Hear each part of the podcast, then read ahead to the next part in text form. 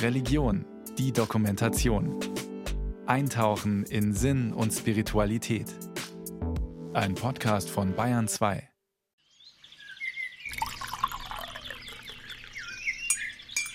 Was für ein herrlicher Start in den Tag. Ganz gemütlich auf dem Balkon in der Morgensonne. Ein weiß-blauer Himmel, der frische Kaffee in der Hand, duftet himmlisch. Und dann noch ein Feiertag mitten unter der Woche. Christi Himmelfahrt.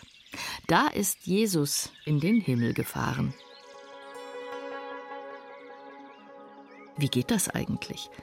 In der Bibel heißt es nur, er wurde vor ihren Augen emporgehoben. Sie sahen ihm nach, wie er in den Himmel fuhr. Da erschienen zwei Männer in weißen Gewändern und sagten, Was steht ihr da und seht zum Himmel? Dieser Jesus, der von euch weg in den Himmel aufgenommen wurde, wird so wiederkommen, wie ihr ihn habt in den Himmel fahren sehen. Genaueres steht da nicht, weder wie das Ganze funktioniert, noch wo es genau hingeht. In den Himmel halt, hinein ins Blau, ins All, ins, ja, wohin eigentlich? Ist Himmelfahrt sowas ähnliches wie eine Fahrt ins Blaue oder in Bayern ins Weißblaue? Das ist doch eine Idee für den Himmelfahrtstag. Eine bayerische Himmelfahrt ins Blaue. Kurz vor Bayerisch Zell geht es los in die höheren Sphären, zumindest ein Stück weit.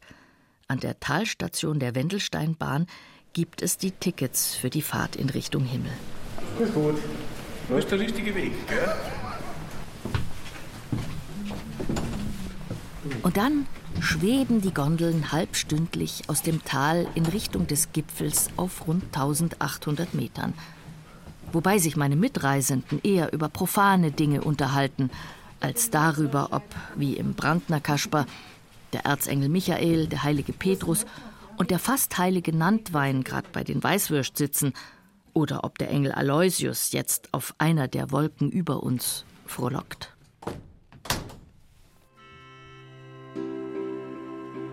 Oben, wo sich unterhalb des Gipfels in der Bergstation die Seilbahn und die Zahnradbahn treffen, wo das Wendelsteinkircherl in Richtung Schliersee schaut, bin ich dem weißblauen Himmel gefühlt schon ein ganzes Stück näher gekommen.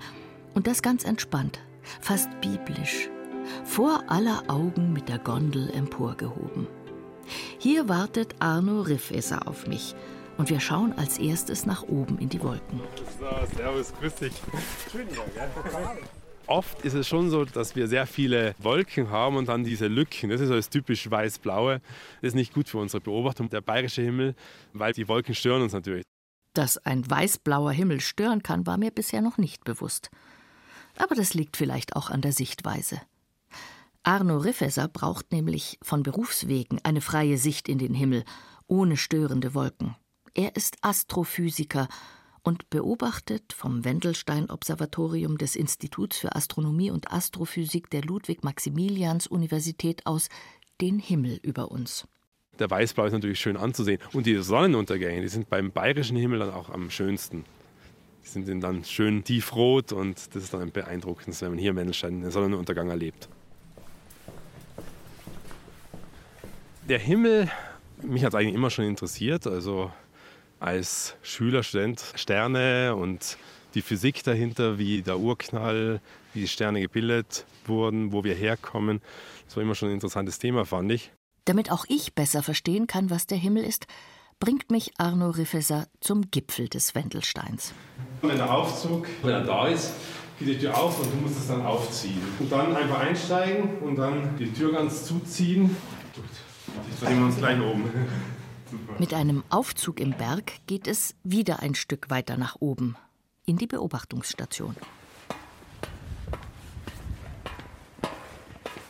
Hier sind wir wirklich dem Himmel sehr nahe. Hier sieht man dann bis München auf der Seite und auf der Südseite die Alpen, Großvenediger, Großglockner, bis Südtirol sieht man die höchsten Berge. Also ein Wahnsinnsblick vom Wendelstein aus. Man ist im Himmel schon näher hier am Wendelstein, muss man echt sagen.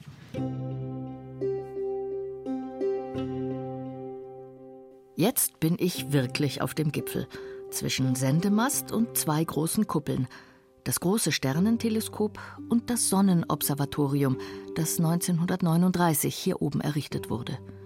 Unter uns die Ausflugsgäste und Wanderer. Das Observatorium selbst kann man nur im Sommer an ausgewählten Freitagen nachmittags besichtigen. Ansonsten ist es hier ruhig.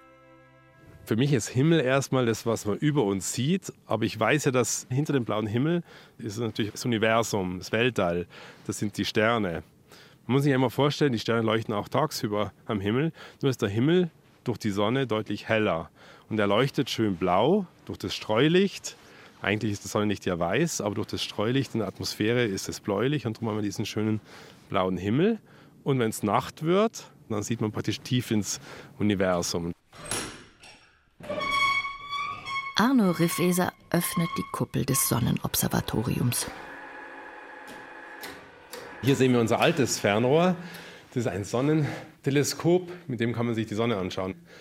Sonne ist der einzige Stern, den wir im Sommer zeigen können bei Tageslicht. Hier können unsere Besucher auch direkt mit einem Schutzfilter auf die Sonne schauen und dann Protuberanzen sehen, also so Ausbrüche auf der Sonne oder Sonnenflecken sich anschauen. Also man kommt der Sonne sehr nahe hier.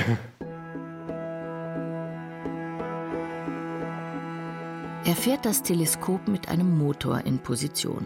Direkt in den Himmel, in die Sonne zu schauen, wäre jetzt zu gefährlich. Das Bild der Sonne wird auf eine weiße Fläche projiziert. Die ersten dunklen Stellen auf der Sonne werden sichtbar. Sonnenflecken. Und am Rand kleine wirbelartige Gebilde, die Protuberanzen. Ich erfahre von Arno Riffeser viel über Magnetfeldlinien und Temperaturen, Kernfusion und physikalische Vorgänge in der Sonne. Daher kommt also unser Tageslicht und der durch die Brechung blaue Himmel. Dann wäre das mit dem weiß-blauen Himmel schon mal geklärt. Aber wie schaut es noch weiter weg aus, wenn man hinter die Sonne blickt? Wir können praktisch nicht weiter als 13,7 Milliarden Lichtjahre weit schauen. Und das schaffen Teleskope auch. Wir sehen die Hintergrundstrahlung aus der Zeit. Astronomen wie Arno Riffeser sind nämlich nicht nur Naturwissenschaftler, sondern auch Zeitreisende. Denn den Himmel, den sie Nacht um Nacht studieren, gibt es gar nicht in dieser Form. Jeder, der in den Himmel sieht, blickt in eine weit entfernte Vergangenheit zurück, rund zwölf Milliarden Jahre, um genau zu sein. Wir können tatsächlich Objekte sehen, die, die vor 12 Milliarden Jahren ihr Licht ausgesandt haben und es uns jetzt erreicht und wo wir praktisch die Frühphase des Universums uns anschauen können. Viele Sterne sind wahrscheinlich schon gestorben. Aber das ist auch das Gute daran. Also wir Astronomen, wir brauchen nicht in die Vergangenheit zu reisen, sondern wir schauen einfach tiefer ins Universum und sehen dadurch am Himmel praktisch die Galaxien einer anderen Zeit. Also wir haben jetzt eine kleine Zeitmaschine, in der wir das Universum betrachten können. Denn das Licht, das ein so weit entfernter Stern genau heute aussendet, würde die Erde erst in vielen Milliarden Jahren erreichen. Und ob dann noch jemand vom Wendelstein aus diesen Stern beobachtet, ist fraglich. Mit weiterentwickelten Methoden könnten Forscher vielleicht bald noch weiter entfernte Regionen sehen und damit noch weiter in die Vergangenheit zurückblicken. Physiker arbeiten an neuen Techniken wie Gravitationswellen und da können wir vielleicht mal tiefer noch näher an, den Urknall rankommen. Was wir heute über den Urknall wissen, sind im Prinzip Theorien, die sehr plausibel sind und die uns erklären, wie das Universum aus einem ganz, ganz kompakten Energieball entstanden ist. Aber wir wissen nicht, wo dieser Energieball herkam, diese fast unendlich dichte Energie. Nicht ganz unerwartet hat er bisher aber weder Aloysius mit seiner Harfe oder Nantwein mit den Weißwürsten entdecken können. Trotzdem stellen sich für den Astrophysiker beim Blick in den Himmel durchaus Fragen, die das naturwissenschaftlich Begreifbare übersteigen. Was mich fasziniert ist, wie Zeit entstanden ist, was war vor dem Urknall, ist Zeit erst entstanden mit dem Urknall, also so Dinge. Da gehen wir in die Unendlichkeit und vielleicht auch in die Philosophie oder Religion, wo die Physik das eigentlich nicht mehr erklären kann dann muss ich wohl auch in diese Richtung weiterdenken, wenn am Wendelstein Fragen offen bleiben. Also Nachfrage bei Bernhard Lang. Er ist Theologe und Autor, befasst sich seit vielen Jahren mit dem Himmel und hat mehrere Bücher zur Kultur- und Religionsgeschichte des Himmels verfasst. Auch wenn man bei ihm aus dem Fenster über Berlin schaut, sieht man über den hohen Häusern der Nachbarschaft den Himmel mit ein paar Wolken. Ob im Blau über der Spree, über dem Alex oder dem Kanzleramt vielleicht der Borndelkramer mit vollbesetztem Wagen unterwegs ist? Wenn man das verstehen will, muss man sehr weit in der Geschichte zurückgehen und fragen, was geschieht mit den Toten? Das ist ja die Frage, die dahinter steht. Denn die Frage nach dem Himmel in der Religionsgeschichte ist zunächst die Frage nach dem Menschen und nicht nach dem Göttlichen. Denn die Götter sind zunächst gar nicht im Himmel. Die ältesten Vorstellungen von den Göttern, die wir in der Religionsgeschichte finden, da sind die Götter zwar unfassbar für die Menschen, aber sie sind auf der Welt, teilen den gleichen Raum wie Menschen, Tiere und Pflanzen. Dann haben wir einen Hang zur Transzendenz. Die Götter ziehen sich auf die Berge zurück und in einem weiteren Schritt dann sind sie fern und werden zum Beispiel manchmal sogar mit den Gestirnen identifiziert oder die Gestirne Gestirne gelten als Wohnort oder wie in der antiken Philosophie, dass jenseits der Gestirne es ein Firmament gibt und jenseits dieses Firmament ist die Welt der Götter und der Toten. In der Religionsgeschichte gibt es zwei Orte für die Verstorbenen, erzählt Bernhard Lang. Die Unterwelt oder den Himmel. Dabei sei die Vorstellung des Himmels als Ort der Verstorbenen deutlich älter als die Idee einer Unterwelt. Sie stammt bereits aus einer Zeit, in der die Menschen noch als Jäger und Sammler umherzogen und noch nicht sesshaft waren. Ort heißt ja sesshafte Unterkunft, Viehzucht in einem kleinen Rahmen, bäuerliche Kultur, Pflanzenanbau und so weiter. Wenn es das nicht gibt oder eine Bevölkerung so etwas nicht hat, dann zieht sie umher, hat keinen Ort für die Toten, die Toten werden verbrannt und die Seele steigt in den Himmel, so die Überlieferung im Hinduismus noch bis heute lebendig aus dieser archaischen Vorstellung. Erst später wird die Erde als Sitz der Ahnen und Gegenpol des Himmels bedeutend. In der Religionsgeschichte typisch ist das Absinken der Seele in die Unterwelt für sesshafte Bevölkerungsgruppen. Die haben ihren Boden, dort leben sie, dem Boden geben sie ihre Toten, dort kommt die Seele hin. Im Alten Testament finden sich beide Auffassungen. Es herrscht aber durch die jüdischen Vorschriften des Totenbegräbnisses eher die Vorstellung einer Unterwelt vor. Eine Himmelfahrt ist nur in ganz wenigen Ausnahmefällen erwähnt. Das ändert sich im Neuen Testament, in dem der Himmel als Ort der verstorbenen Seelen viel präsenter wird. Nun sind wir in der Zeit des frühen Christentums und des Neuen Testaments in einer Welt des Synkretismus, wo sich die Vorstellungen verschiedener Kulturkreise miteinander vermengen, miteinander vermischen. Man nennt das Synkretismus. Und so haben wir auch im Neuen Testament beide Vorstellungen einer Seele im Hades oder einer Seele, die zum Himmel aufsteigt. Und durch Paulus und die frühchristliche Überlieferung ist die Vorstellung von der Himmelfahrt der Seele eigentlich allgemein geworden. Und jetzt fängt für die frühchristlichen Theologen die Schwierigkeit an. Wie können sie Überlegungen der griechischen Philosophie und naturwissenschaftliche Erkenntnisse der Antike mit den jüdisch-christlichen Vorstellungen vereinen? Man hat den Himmel sich mehrstufig vorgestellt. Einer dieser niederen Himmel wird Paradies genannt das himmlische Paradies, das wäre der Ort der mit der himmlischen Zukunft privilegierten Seelen. Darüber gibt es weitere Stufen, zum Beispiel einen Engelshimmel und dann als letzte Stufe der eigentliche Wohnort Gottes und der Engel, die als sein Hofstaat mit ihm dort residieren. Es bleibt eine denkerische Herausforderung. Wie gehen Platons Vorstellung von Ideen im Himmel, Aristoteles Theorie einer Kugelgestalt des Universums und Pythagoras Vorstellung von Sphärenharmonien, also Klänge erzeugenden Himmelskörpern, zusammen mit alttestamentlichen Himmelsvorstellungen und Jesusworten wie Sammelt euch Schätze im Himmel, wo weder Motte noch Wurm sie zerstören und keine Diebe einbrechen und sie stehlen.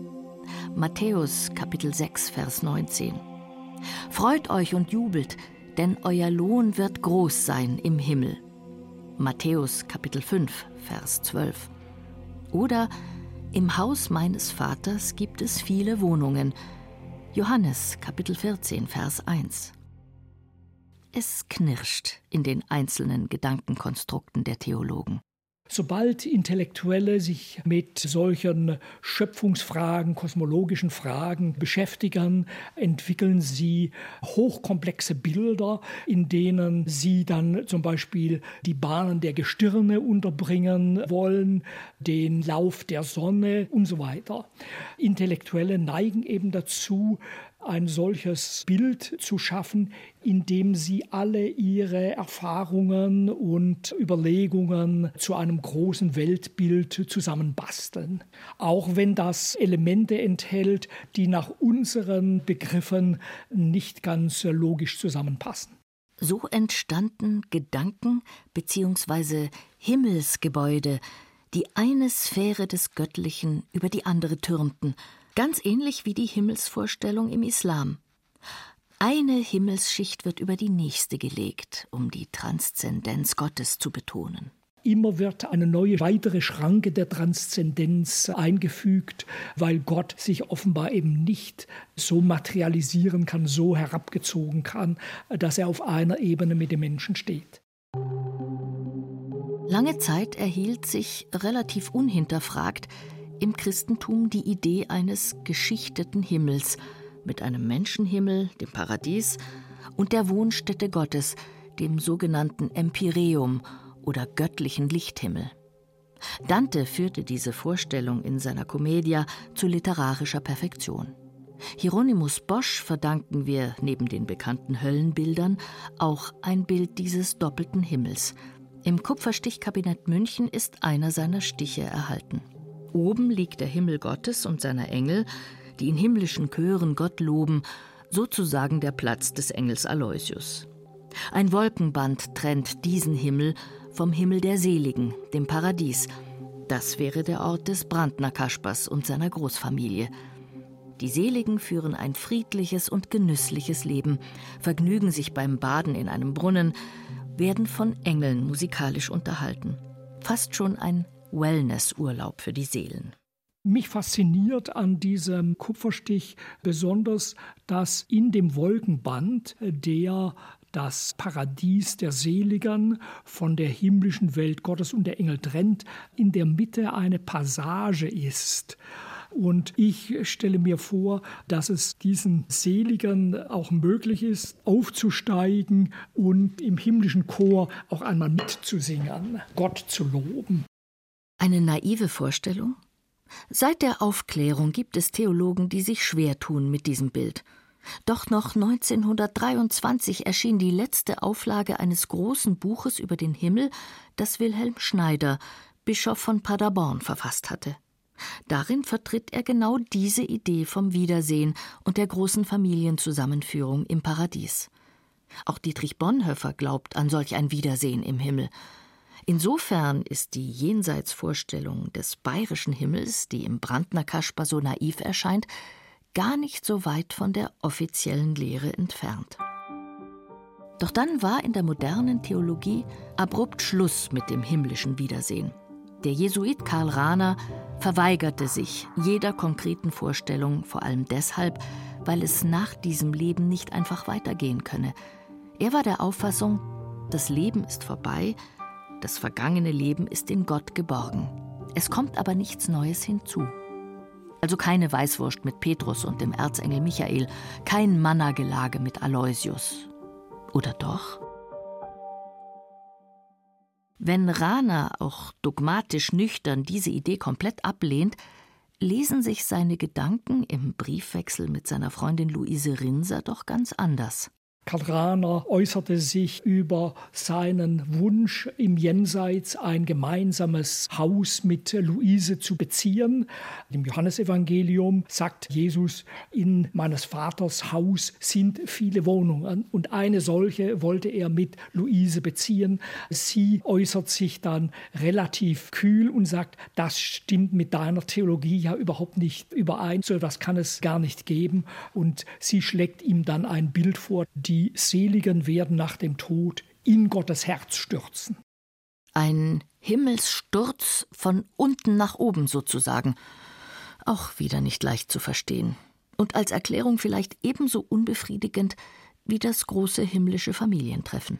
Wir können nicht aus unserer Körperlichkeit und aus unserer Lebenswelt wirklich aussteigen und Religion nur als etwas sehr Abstraktes noch verstehen. Da sind einige Intellektuelle, vielleicht einige Theologen, die in abstrakten Begriffen denken können, denken wollen. Aber wenn man dann nachfragt und ihr Gefühl befragt, dann sind wir sofort wieder in einer Welt des Konkreten, der Bilder, der Vorstellungen. Und ich glaube, dass wir einfach aus dieser Doppelheit zwischen Begriffen einerseits und konkreten Vorstellungen andererseits nicht herauskommen.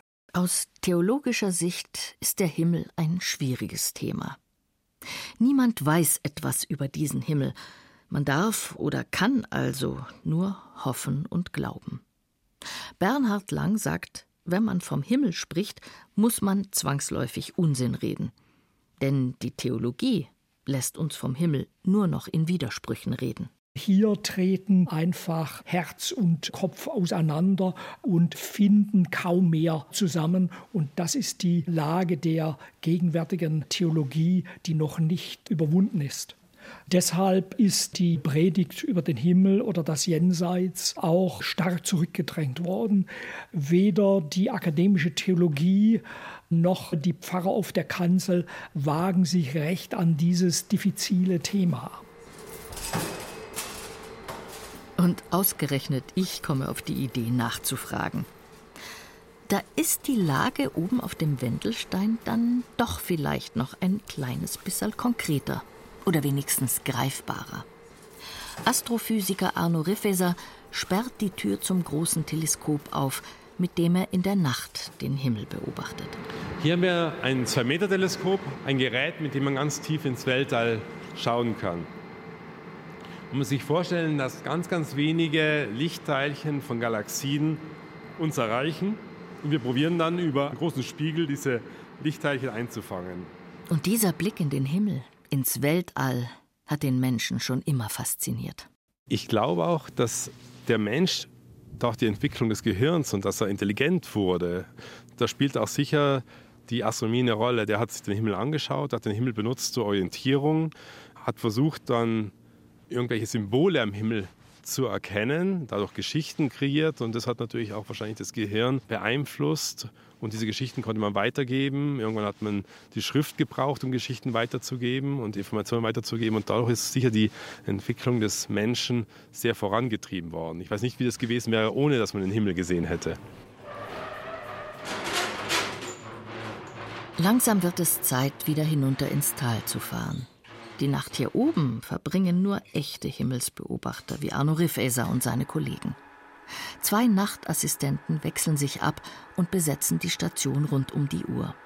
Arno Riffeser und seine wissenschaftlichen Kollegen verbringen nur zwei bis drei Nächte pro Monat auf dem Wendelstein. Am schönsten ist tatsächlich am Wendelstein, wenn die Wolken unter uns sind, dann schirmen sie so das Licht ein bisschen vom Bayerisch Zell und von der Umgebung ab. Und wir haben dann eine wirklich blechschwarze Nacht hier, sehen die Milchstraße. Und das ist so das Optimale, wo wir dann vergleichbare Bedingungen haben wie mit den besten Observatorien der Welt. Ist in solchen Nächten, neben der Arbeit am Computer und kleinen Handgriffen am Teleskop, auch Zeit, in den Himmel zu schauen und sich Gedanken zu machen über das Nachtblau über unseren Köpfen, die Tiefe des Himmels, die Unendlichkeit des Universums? Mit unendlich bin ich vorsichtig. Unendlich ist immer so der Rettungsanker, wenn man nicht mehr weiter weiß. Haben wir eigentlich kein unendliches Universum, dann endet es irgendwo. Und was ist dahinter? Die philosophischen Fragen, die bleiben, selbst wenn die Physik sehr viel erklären kann. Ich muss einfach den Horizont für eine religiöse Erklärung erweitern. Also es ist noch Platz für Religion, auch in der Physik.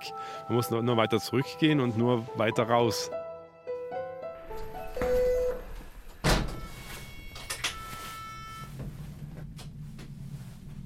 Die Wendelsteinbahn bringt mich wieder hinunter ins Tal.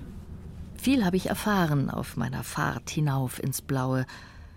Aber weder die Naturwissenschaft noch die Theologie und Philosophie können mir sagen, was der Himmel wirklich ist, wo Christi Himmelfahrt endet.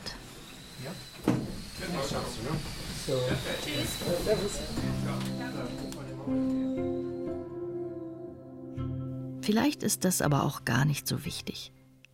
Viel wichtiger ist vielleicht mein Tagesabschluss, dass ich mich auf meinen Balkon setzen und es genießen kann. Das Abendrot am Himmel.